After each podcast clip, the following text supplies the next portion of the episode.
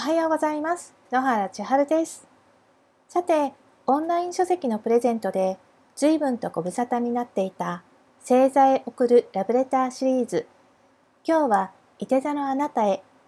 もしあなたが他の星座でしたら、身近ないて座さんを探して観察してみてくださいね。こんにちは。私は今、石垣島の海を見ながらこの手紙を書いています。最近はバタバタと忙しくて、随分と久しぶりになってしまったね。あなたに語り散らした夢を、今私は現実のものとして受け取りつつあります。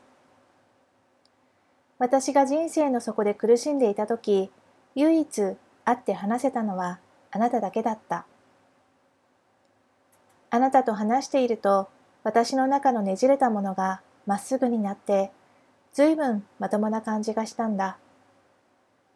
それはあなたの中にあるまっすぐさと自然さがきっと影響したのだと思う。あなたのそのナチュラルさは本当に才能だと思う。一緒にいる人まで自然にさせる才能。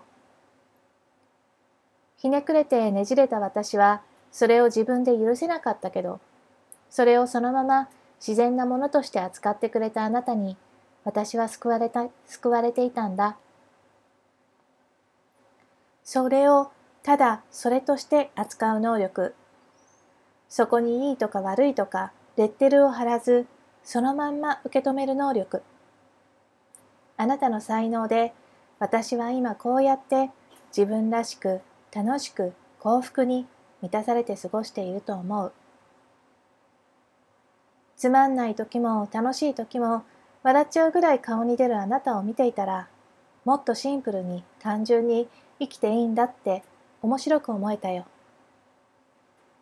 単純すぎるとあなたは自分のことを言うけれどまあそれもあるけどその単純さで救われる人はたくさんいるよ。私は間違いなく救われたよ。何度も同じようなことを言葉にして伝えたけど、また今日も手紙としてこの気持ちを伝えたくなったんだ。これはあれだ。感謝ってやつかな。愛ってものかもしれない。そういうものを受け取るのにふさわしいあなたへ思いを込めて。石垣から帰ったら久しぶりに会おう。